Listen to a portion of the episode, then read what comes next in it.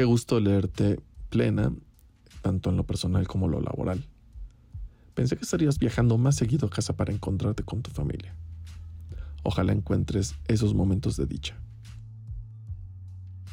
Tiempo al tiempo. Tiempo al tiempo. Sé que tomé decisiones impulsivas en relación a lo nuestro. Los balances toman su tiempo para hallarse. Los ajustes se darán conforme a otro tipo de lectura. Reconstruir el presente inmediato para consolidar el futuro. Ya no es un misterio. Ya no es un A veces somos extraños de nosotros mismos. Hay cosas que al regresar parecen no ser. El futuro y la incertidumbre de nuestras decisiones. ¿Qué somos en realidad? somos en realidad? Muchas veces debemos negarnos y ser extraños en sí mismos para comprender los procesos Desde distintas mareas, desde dis- y oleajes de vida. Y oleajes de vida. Extrañé en cierta forma lo mejor de mí, lo que podía crear y conceder. Ahora, amo y proceso todo desde otro punto de vista. Las olas de mar siguen guiando este no cuerpo. ¿A dónde?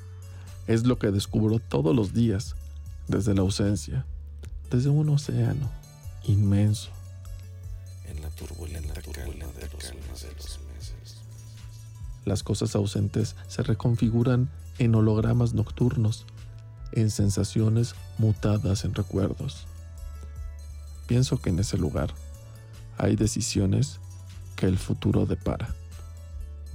Al igual, sigo viendo dos vertientes. Una que ha perdonado lo dicho la última vez. Ese perdón que nos debemos. Personal. El otro camino está lleno de enojo, velado de palabras dichas desde la frustración. Ese horizonte, ese horizonte está empezando a ser claro. De modo tal, es un lugar lleno de contradicciones emotivas. Mi laberinto no dista mucho del tuyo. Pero Es totalmente ajeno a tus experiencias de vida. Tus experiencias de vida. no hay ilusión en tus palabras. Lo único transparente en tu carta es que ambos tenemos que estar para uno mismo. ¿En qué plano? Este, por el momento, nos dejó claro el rumbo. En los demás, quiero pensar que somos muy diferentes. En uno quizá ya estemos viejos, viviendo en la casa que construimos durante nuestras noches de ensueño, con los nietos, el perro y los gatos en casa. En un segundo plano, nos disfrutamos. Envejecemos solos. Envejecemos solos. Ahora, responder a tus preguntas. Sobre la visa.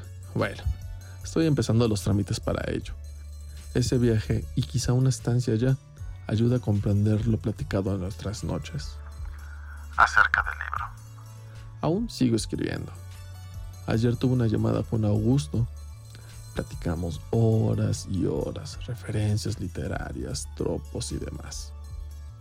Mi editora me ha escrito y piensa que es hora de terminar la historia. En otra circunstancia, tú serías mi editora, la más cruel y honesta. ¿Quién es ella? La suma de todas las cosas. Solo puedo escribirte eso. Para mi fortuna, es bueno vivir en el anonimato y con un seudónimo, muy al estilo Kierkegaard. Motivos de sobra para escribir una historia.